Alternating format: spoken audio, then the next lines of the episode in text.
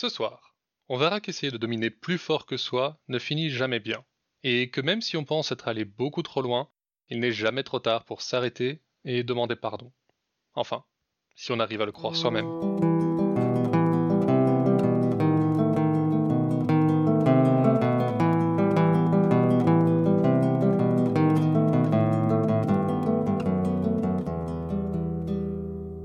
Vous écoutez Contes des Soirs Perdus, l'émission qui vous fait découvrir les contes et mythes que vous ne connaissiez pas encore et vous replonge dans ceux que vous aviez peut-être oubliés.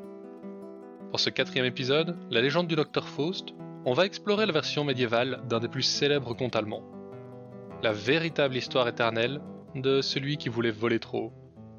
Et tout en restant dans le thème, on verra que, même bien après la retraite, il y a toujours un job pour vous, en Bretagne.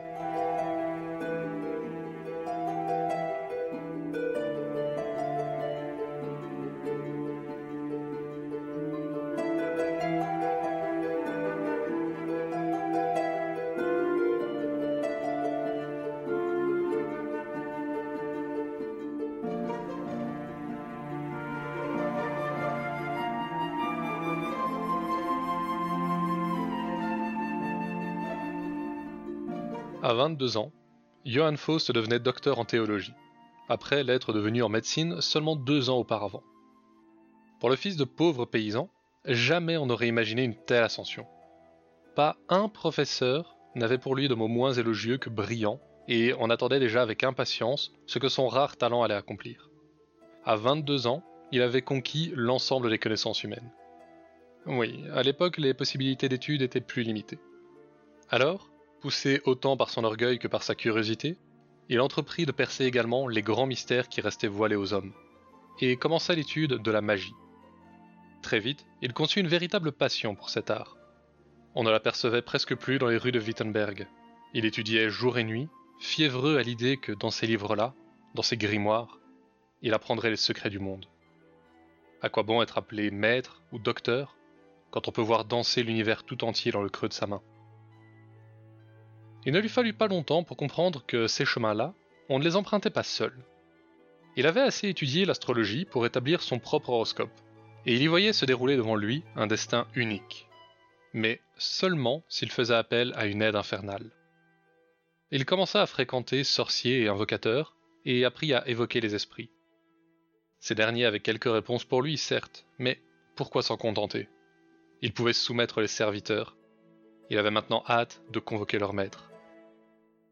Un soir, son grimoire sous le bras, il s'en alla dans la forêt de Spesser, où les arbres sont si denses que même en journée, c'est l'obscurité qui y règne. Il suivit le chemin jusqu'au plus profond des bois, où il rencontra un autre sentier. Quatre voies partaient de ce croisement, des voies anciennes. Il dessina là un grand cercle, puis deux autres, plus petits, dont les bords formaient, avec le grand, une sorte de triangle aux angles arrondis. Se tenant au centre de ce dessin, il commença à incanter, et rien ne se passa. Il réessaya, sans plus de succès. À la troisième tentative, un son l'accompagna. Une cloche sonnait au loin. Il était minuit. Alors une tempête se mit à souffler. On aurait dit qu'un géant voulait déraciner les arbres de son souffle. Des éclairs frappaient sans cesse la cime des arbres, embrasant la forêt de centaines d'incendies, aussitôt éteints par la pluie battante. Trempé, Faust poursuivait péniblement son incantation. Il avait l'impression d'être entouré de milliers de démons qui tourbillonnaient dans les airs. Plusieurs fois il crut s'évanouir, et, dans son cœur, commença à poindre un soupçon de regret face à cette folle entreprise. Alors, au loin, le dernier coup sonna. La tempête se calma, et une étoile tomba du ciel, droit vers lui. Quand elle eut touché le sol, juste à ses pieds, le docteur vit qu'elle n'était pas plus grande qu'un œuf d'autruche elle commença à s'agiter, à se fendre, et un petit griffon en fureur en sortit. Enfin, petit, il l'était en sortant, mais il commença bien vite à grandir, jusqu'à dépasser Faust de deux bonnes têtes. Il se débattait en tous sens, hurlant et crachant des flammes brûlantes. C'en était trop pour l'homme, qui faillit s'enfuir à l'instant. Mais une voix monta du plus profond de son être. Renoncerais-tu à dominer le monde, toi qui trembles devant son maître? Alors, d'une voix de nouveau ferme, il termina l'incantation. Le griffon se changea en dragon, qui le baigna d'une flamme froide avant de tomber au sol, agonisant. Puis, il se releva sous les traits d'un moine gris, et demanda à Faust ce qu'il voulait. Je souhaite que tu t'éloignes sans bruit, et que sans autre appel, tu reparaisses demain dans ma maison, à minuit. Le diable fit un geste de refus, mais Johann Faust l'interpella au nom de Dieu, son maître. Dans le silence, un ricanement courut, et le diable s'inclina, et promit. À minuit, le lendemain, le diable, toujours sous la forme d'un moine gris, réapparut dans le bureau du docteur, comme ordonné. Ce dernier lui demanda de se présenter. Là-haut, par droit de naissance, je suis le chef des milices angéliques. Ici-bas, je suis le prince des esprits et de l'Orient. Dans le monde inférieur, je suis le roi des troupes infernales. Malgré tes incantations, je ne saurais être ton esclave. Je suis Lucifer. Il existe donc vraiment un enfer? Bien entendu. Les damnés y sont torturés pour l'éternité. Et, sans mon secours, tu ne saurais désormais y échapper. Dans tes incantations, tu désirais un serviteur, il me semble. Dois-je t'en envoyer un? Ne te moque pas de moi, dis-moi la vérité, dit le docteur au père du mensonge. Pourrais-tu vraiment me garder des feux de l'enfer? Rien de plus simple, je suis maître en mon royaume. Je pourrais t'envoyer un esprit pour répondre à tous tes désirs sur cette terre. De plus, il t'instruira dans la nature des esprits élémentaires, sur les mystères du monde, et petit à petit, changera ta nature d'homme en celle d'un puissant esprit, capable de régner aux côtés de mes lieutenants sur les terres d'en bas. Loin d'être un malheureux condamné à la souffrance, tu régneras en maître sur ce que ton regard pourra toucher. En un instant, le docteur Johann Faust oublia tout ce que l'école avait pu lui apprendre, oublia qu'un être ne peut jamais changer sa nature, et, ivre des délices qu'on lui promettait, il accepta. Le lendemain, dans l'après-midi, un étranger se présenta à Faust. Il avait une forme humaine, mais sa maigreur anormale et ses yeux rouges trahissaient sa nature. C'était le serviteur de Lucifer. Le docteur lui expliqua ce qu'il attendait de lui. Répondre à tous ses désirs comme le plus empressé des serviteurs, ne rien lui dissimuler de ce qu'il savait de la marche du monde, et le jour venu, l'accompagner dans les enfers, pour faire de lui l'un des leurs, et s'assurer qu'il goûte tous les plaisirs du monde d'en bas. Tout cela, je te le jure, mais je ne peux m'engager à répondre à des services qui dépasseraient mes pouvoirs. L'esprit eut un sourire. De ton côté, cependant, tu devras t'engager envers mon maître. Pour espérer un jour servir dans les milices infernales, tu devras renoncer à Dieu et à toute l'armée céleste. Ne jamais chercher un secours autre que celui de Lucifer. Tu jureras également de ne plus prêter l'oreille aux discours des personnes dévotes, et haïras de tout ton être les gens d'église. Finalement, tu tiendras en horreur et t'opposeras tant que possible à tous les sacrements chrétiens, en particulier le mariage. Tout cela tu le poseras sur un contrat que tu signeras de ton sang. Et pour combien de temps t'engages-tu à mon service? Trois ans. C'est bien trop court. J'aurai à m'apporter toutes les connaissances de l'univers et si peu de temps pour en jouir? Non. Quel est le pacte le plus long que tu puisses offrir? 24 ans. Mais pas un jour de plus. Et sur ces mots, l'esprit disparut. Faust ne put dormir de la nuit. Il se retournait encore et encore, pesant les promesses de son nouveau serviteur. Mais vers minuit, de petites flammes apparurent dans le coin de sa chambre. Elles se mirent à danser, et pendant des heures elles se rassemblèrent et se séparèrent, formant des images plus belles les unes que les autres. Des animaux que le docteur n'avait jamais imaginés, des femmes d'une beauté qu'il n'aurait osé concevoir, et bien d'autres merveilles encore. Distrait de ses pensées par ce spectacle, il s'endormit paisiblement. Le lendemain, il remit à l'esprit le pacte, signé de sa main. Bien.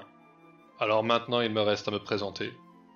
Je suis Méphistophélès, un esprit élémentaire supérieur, désormais à ton service, pour tout ce que ton esprit pourra désirer. Et sur cela, il ne mentait pas. De ce jour, la table de Johann Faust n'eut rien à envier à celle des rois. Littéralement, car seul Dieu a le pouvoir de créer. Et ce que mangeait Faust, avec appétit, Méphistophélès le dérobait à des tables princières et royales d'Europe. Il invitait souvent les étudiants pour le simple plaisir de les voir se vautrer dans la ripaille et l'ivrognerie. Lorsqu'il les voyait rouler sous la table, ramenés au rang d'animaux, il pressentait le plaisir qu'il aura régné un jour sur ce monde. Pourtant, ce plaisir fut étonnamment court, et après quelques mois de cette vie, le docteur s'ennuya. C'est à ce moment que le pacte fut, une première fois, mis à mal. Johann Faust fit la connaissance de Marguerite, une jeune fille d'une beauté rare, mais pieuse et naïve. C'est au fond ce qui charma le docteur, qui s'attacha énormément à elle. Tellement qu'il finit par envisager de l'épouser, oubliant déjà les mots qu'il avait signés de son sang. Jusque-là, Méphistophélès l'avait laissé faire. Il jugeait bon de laisser grandir le désir dans le cœur de son maître. Mais aussitôt que l'idée de mariage y germa, il lui apparut sous un aspect moins avenant que d'habitude. Un monstre à six têtes vomissant des flammes apparut furieux à Faust, brandissant le contrat qu'il avait signé. Un nuage de soufre brûlant forma dans les airs les mots Je renonce à tous les sacrements chrétiens, et au mariage en particulier. Alors, terrifié, il se ravisa. Et le lendemain, le démon se présenta sous sa forme habituelle. Le mariage t'est interdit. Mais s'il ne s'agit que d'apaiser ta chair, cette jeune fille se présentera à toi ce soir, consentant en tout ce qu'il te plaira de lui faire. Et en effet, le soir même, Marguerite se présenta à sa porte, dans une sorte de transe, et il put assouvir avec elle tous les fantasmes qui lui étaient venus ces dernières semaines, sans qu'il n'en retire aucune satisfaction. L'amour qu'il avait senti grandir en lui était mort, et toutes les femmes, plus belles les unes que les autres qui le visitèrent ensuite, n'eurent pas plus d'impact sur lui. Il lui suffisait d'en nommer une à Méphistophélès, et elle se présentait le soir même. Ce à quoi il ne prit pas la peine de penser, c'est que le diable n'avait aucun pouvoir sur ceux qui étaient dans la lumière de Dieu. Chaque fois, c'était en réalité le démon qui, sous les traits de la femme désirée, passait la nuit aux côtés de Faust. La vie du docteur devint une routine de débauche. Il mangeait les mets les plus fins, portait les tenues les plus délicates, organisait les fêtes les plus somptueuses, et jouissait de la compagnie des plus belles femmes. Mais l'esprit prit peur qu'à nouveau, cette routine ne lasse celui qui faisait de si grands pas dans la pente infernale. Il se dit qu'il lui faudrait, pour mieux poursuivre sa chute, un compagnon intime, avec qui il pourrait rire de ses frasques. Rapidement, il trouva un jeune étudiant, aussi intelligent que vil, et il lui inspira le désir de rencontrer ce Johann Faust dont on parlait tant dans tout Wittenberg. Charles Wagner, c'était son nom, s'entendit immédiatement avec le docteur, qui en fit en quelque sorte son familier. Et comme l'avait espéré Méphistophélès, la compagnie de ce jeune homme décupla le plaisir que trouvait Faust dans sa vie.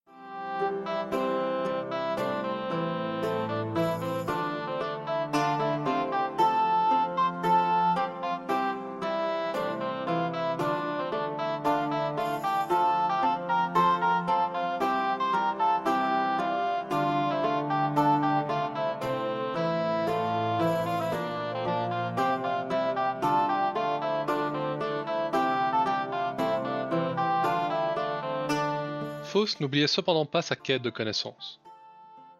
Un jour, alors qu'il s'endormait, il formula dans son esprit le souhait de visiter la voûte céleste.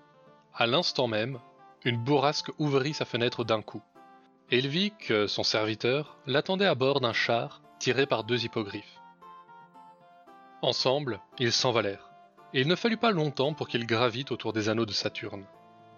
Son guide lui apprit l'influence de chaque planète, mais aussi des grandes masses d'air qui peuplaient la haute atmosphère et des grands vents qui les gouvernent. Trois jours plus tard, le familier du docteur le trouva endormi dans son lit, une note à ses côtés disant Ne le réveille pas.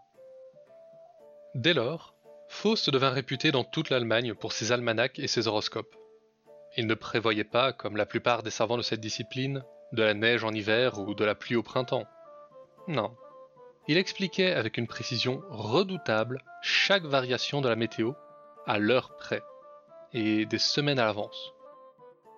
Charles Quint lui-même lui commandait son horoscope. Étant sous la protection de l'empereur, il s'amusait des accusations de sorcellerie que certains portaient contre lui. Et ainsi, avec son familier et son orgueil pour compagnon, il mena une vie d'épicurien pendant plusieurs années, sans songer aux grands projets qu'il avait poussé à passer le pacte. Le dernier soir de la douzième année de son pacte, cela dit, il sentit monter une certaine mélancolie.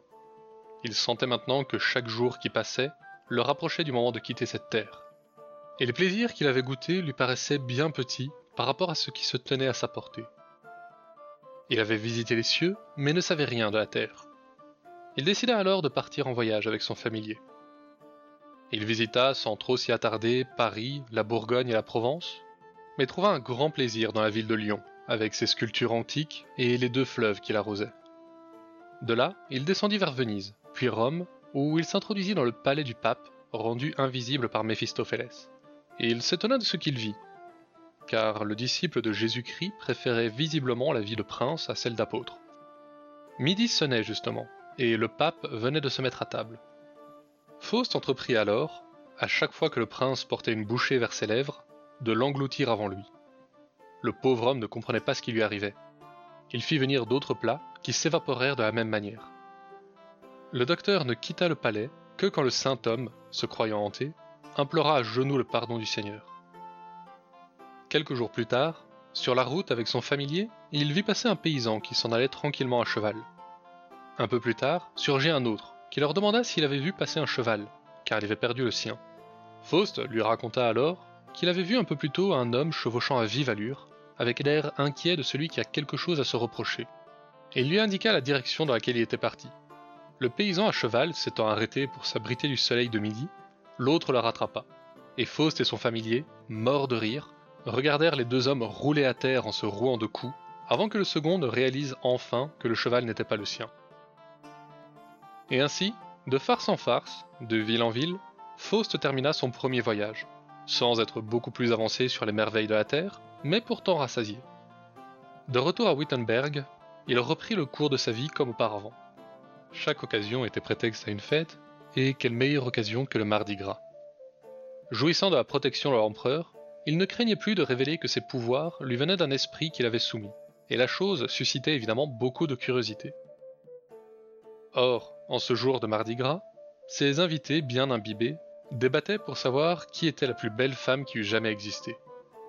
Après quelques vers supplémentaires, un groupe se mit d'accord pour élire la belle Hélène. Il était évident pour eux que la femme ayant déclenché une des guerres les plus célèbres de l'histoire devait être d'une beauté presque divine. Mais d'autres argumentaient encore, et ont fini par demander à Faust de l'invoquer, afin que chacun de ses invités puisse juger lui-même de cette beauté légendaire. La demande était plus une blague qu'autre chose, et quand Faust accepta, certains eurent un air inquiet. Ne vous inquiétez pas, je ne ferai qu'évoquer l'image de la femme de Ménélas. La nécromancie est une science bien trop obscure pour que je m'y adonne. Et devant cette assemblée apparut l'ombre d'Hélène de Troie, qui définitivement mit tout le monde d'accord. Faust commit encore bien des frasques en Allemagne, organisant des parodies de procès envers des évêques trop avares, faisant surgir des châteaux du sol l'espace d'une nuit, et allant même jusqu'à se faire passer pour le prophète Mahomet pour entrer dans le harem de Soliman le Magnifique, à Constantinople, et honorer ses esclaves. Il fit tellement parler de lui que sa réputation atteint un moine de Wittenberg, un célèbre exorciste. L'homme se douta que l'esprit devait être un démon au service de Lucifer, et il décida d'aller rendre visite à ce Johann Faust. Le docteur, de son côté, voyait se terminer la 19e année de son pacte, et commençait à regarder avec lassitude cette vie qui jusque-là l'avait si bien amusé. Il ne sortait guère plus, et même son familier n'arrivait plus à le distraire. Ainsi, lorsque le moine se présenta chez lui, il l'accueillit volontiers, car, lui aussi, sa réputation le précédait. L'homme parla à Faust des soupçons qu'il avait quant à l'origine de ses pouvoirs et il devina si bien que ce dernier le pria de poursuivre. Vous n'ignorez pas, je pense, que Lucifer est connu sous le nom de Père du mensonge. À coup sûr, il vous a fait de nombreuses promesses lorsque vous l'avez rencontré. C'est ainsi qu'il opère toujours. Il sait mieux que quiconque deviner les pensées qui agitent l'âme des hommes. Ce démon que vous pensez dominer vous possède et a pour tâche d'alimenter la flamme de l'orgueil et de la cupidité. Mais des objectifs qui étaient les vôtres et qu'il devait servir, Qu'en est-il? Qu'avez-vous accompli de ce qu'il vous promettait? Si vous doutez de mes mots, demandez à votre serviteur de vous montrer son vrai visage, et vous verrez ce qu'est la souffrance d'être oublié de Dieu. Faust le pressa alors de lui parler des démons, qu'il connaissait finalement lui-même bien peu, et le moine lui expliqua que l'enfer était divisé en sept régions, chacune gouvernée par un puissant démon au service de Lucifer.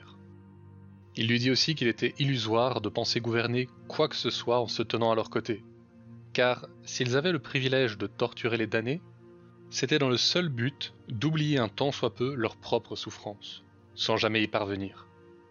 Après cela, il prit congé, préférant laisser Faust peser ses mots avant de poursuivre. Mais il avait donné une idée au docteur. Ce soir-là, il retourna au croisement, au milieu de la forêt de Spacer, et il invoqua Lucifer. Il exigea de voir les sept lieutenants de l'enfer sous leur vraie forme. Le diable commença par refuser, mais Faust répliqua Nous sommes liés par un pacte. Tu ne peux me cacher ce que je demande à voir. Montre-moi leur vrai visage ou romps notre contrat. Alors, de mauvaise grâce, le démon s'exécuta. D'un mouvement, il fit apparaître un cercle de flammes d'où sortirent les seigneurs de l'enfer. Astaroth sortit en premier, un ver plus grand qu'un homme, dont le corps d'un blanc sale était surmonté d'une face où la bouche énorme laissait à peine assez de place pour deux petits yeux. Une gaine d'épines ornait le bas de son corps. Satanas vint derrière lui, avec sa tête d'âne, son corps de bouc rouge et gris, et sa queue de chat. Ditacinus, Anubis, Docus, Bélial et Belzébuth sortirent derrière eux. Devant l'horreur de leur état, Faust resta sans voix. Puis finalement, s'adressant à nouveau à Lucifer, il lança Est-ce que tout ce que m'a dit le moine est vrai? Tu le sauras bientôt, répondit le diable avant de disparaître avec ses serviteurs.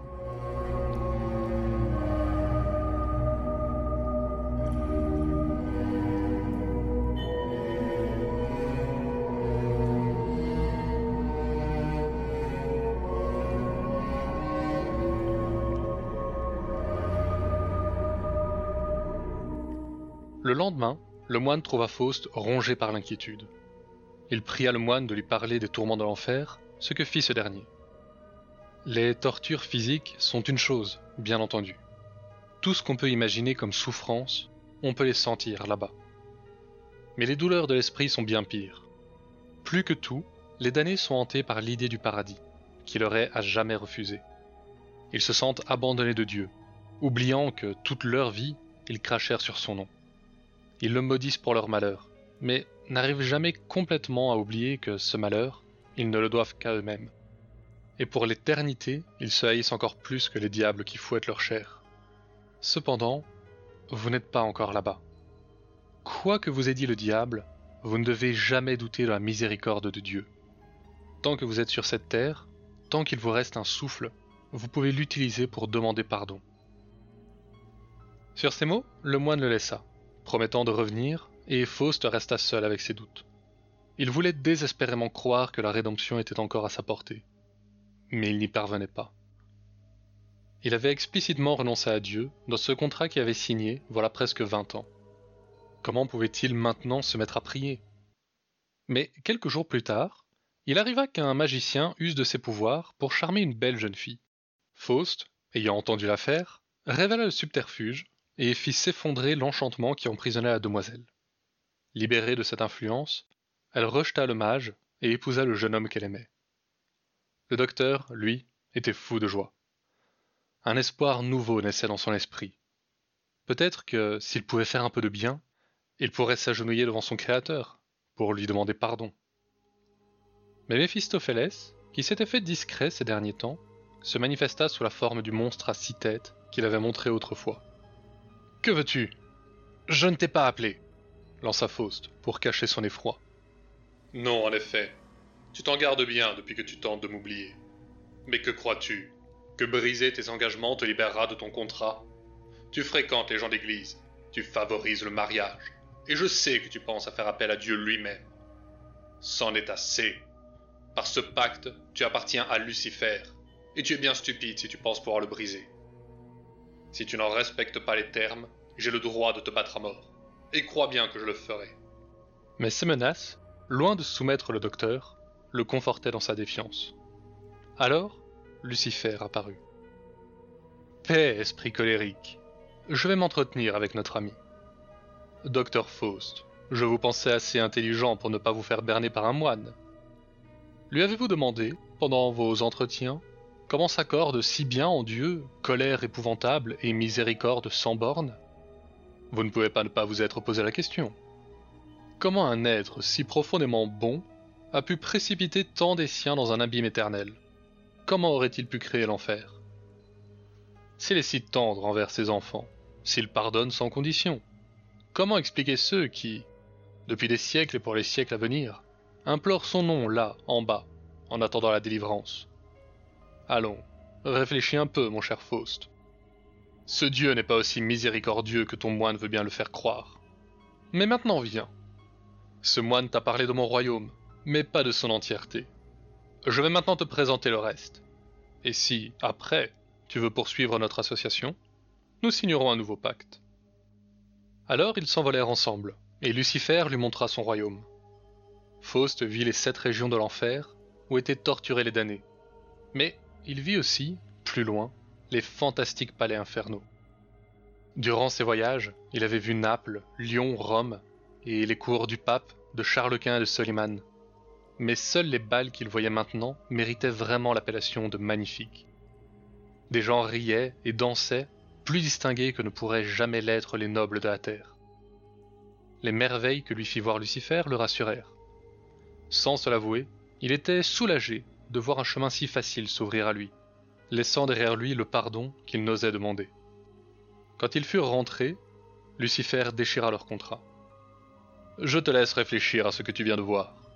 Si tu décides de renouveler notre pacte, tout cela sera à toi dans quatre ans. Sinon, nos relations viendront à un terme, et tu feras ce que bon te semble. Et le diable disparut. La même nuit, Faust rédigeait un nouveau contrat. Et le lendemain, il renvoya brutalement le moine. Il envoya même Méphistophélès le hanter pendant un temps. Il vécut alors sa vie des premiers jours, se vautrant dans le luxe et la luxure. Il avait le souvenir des plus belles femmes qu'il ait connues dans le harem du sultan, et demanda aux démons de les lui amener. Mais très vite, elles ne le satisfirent plus. Il se rappela alors un souper de mardi gras et ressortit ses vieux grimoires. Pour la première fois depuis longtemps, il allait tenter quelque chose de nouveau. Il se plongea dans tous les ouvrages de nécromancie qu'il possédait, et finalement, il invoqua Hélène de Troie. Pas juste son reflet, mais la femme de chair et de sang. Il en fit sa concubine pendant trois ans, et finit même par la mettre enceinte. Mais il abandonna l'enfant dès la naissance. Dès lors, il se fit une compagnie de fantômes, et à cause des nombreux sacrifices que demandait le plus sombre des arts, sa maison ressemblait à un véritable charnier. De son salon à ses amis, en passant par celle qui chauffait son lit, tout autour de lui sentait la mort, si bien qu'il finit par la voir partout. Avec la faucheuse, revinrent les doutes et l'inquiétude. La vingt-troisième année arriva à son terme. Bientôt, Faust perdit le goût de tout.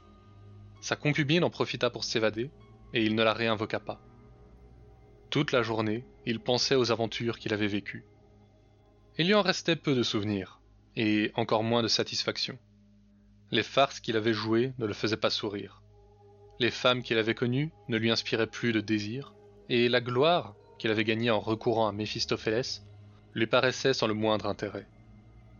Il demanda un soir à son serviteur si le contrat pourrait être allongé. Il ne se sentait pas encore tout à fait prêt à rejoindre les milices infernales. Non. Le délai de 24 ans était un maximum. Tu le savais depuis le début. Et sans rien ajouter, il disparut. Mais à compter de ce jour, chaque fois qu'il apparaissait, il tenait le pacte dans sa main, et semblait toujours en train de ricaner. Un matin, il entendit les cloches sonner l'office du dimanche, et entendit une voix au plus profond de lui murmurer Nul n'est roi sur terre, sinon Dieu. Un pacte passé contre lui n'a aucune valeur. Demande pardon. Mais le docteur réalisa en même temps que ce matin était son dernier, et le désespoir étrangla cette voix aussitôt. Il rassembla alors tous ceux qui, par le passé, avaient été ses amis, et les invita à souper avec lui ce soir-là, dans une auberge de la ville. Ils soupèrent, festoyèrent, mais Faust ne sourit pas une seule fois. Avant d'aller se coucher, il les mit tous en garde contre la magie et annonça qu'il avait réservé toute l'auberge pour eux, et que ceux qui le désiraient pouvaient dormir là. Tous restèrent, car ils se demandaient ce que le docteur leur réservait comme surprise. Ils ne furent pas lésés. Vers minuit, Faust vit apparaître Lucifer devant lui. Il s'adressa alors à lui en ces termes. Par Dieu Tout-Puissant, par Adonai qui t'a plongé en enfer, réponds-moi. M'emmènes-tu en enfer pour régner à tes côtés? Qu'un humain lui rappelle sa chute rendit le diable furieux, Je vais te répondre, imbécile. Ton moine avait raison, et tu aurais dû l'écouter. Ce pacte n'avait pas le moindre poids, et si tu avais demandé le pardon, tu aurais pu le recevoir. Mais maintenant il est trop tard. Je t'emmène en mon royaume. Mais tous les palais que tu y as vus n'étaient qu'illusions. Tu ne te tiendras jamais à mes côtés, mais aux côtés de tous ceux qui, comme toi, ont rejeté leur créateur. Et le diable l'emporta. À minuit, les amis du docteur s'éveillèrent au son de ses cris. Il appelait sa mère et criait au secours. Des bruits sourds se firent entendre, puis le silence revint. Ce n'est qu'au matin que quelques-uns trouvèrent le courage d'aller ouvrir la porte de sa chambre. Le docteur n'était pas là. Deux grandes plaques de sang maculaient les murs, et quelques dents jonchaient le sol. Par la fenêtre brisée, ils virent son corps, qu'on avait jeté dans la rue. Ils ramassèrent ses restes éparpillés, et les enterrèrent à l'extérieur d'un cimetière, sous une grande dalle noire, sans nom. Ainsi finit la prodigieuse et lamentable histoire du docteur Johann Faust.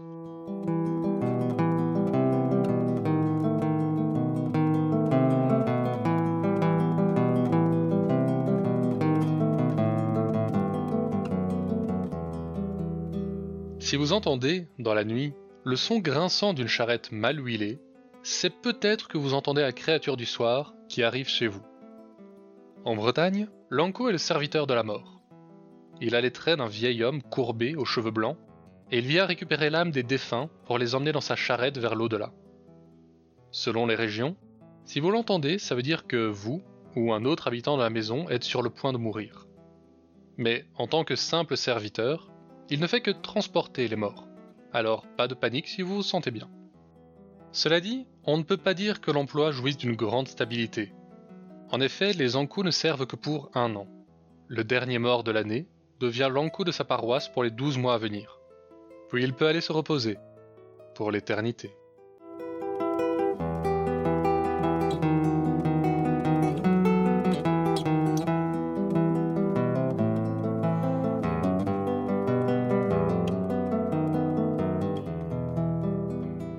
La légende du docteur Faust est l'un des plus célèbres contes allemands du Moyen Âge. Il a connu de très nombreuses adaptations, jusque récemment encore dans la pop culture, mais la version la plus connue reste sûrement celle de Goethe. Celle que je viens de vous raconter est la plus proche de la version médiévale que j'ai pu trouver sans parler couramment le haut allemand. Dans toutes les versions, cela dit, Faust se voit offrir, à un moment ou à un autre, une chance de rédemption. Et ce n'est pas par cupidité qu'il refuse, mais simplement par peur de s'exposer, en demandant quelque chose qu'il est certain de se voir refuser. Ce sera tout pour ce soir. L'épisode était un peu plus long que d'habitude, et merci de l'avoir écouté jusqu'au bout. Conte des Soirs Perdus est une création de Lloyd Blake avec l'aide de Billiana Blake, et la semaine prochaine, on part au Japon. Vous vous croyez malchanceux en amour? Relativisez. Est-ce que votre aimé est parti sur le dos d'une tortue S'est changé en arbre ou en bébé? Bon, alors ça ne doit pas être si terrible. Et si vos déconfitures vous donnent envie de partir à l'autre bout du monde pour vous la jouer Indiana Jones? Vous voudrez peut-être d'abord en apprendre plus sur la prochaine créature du soir.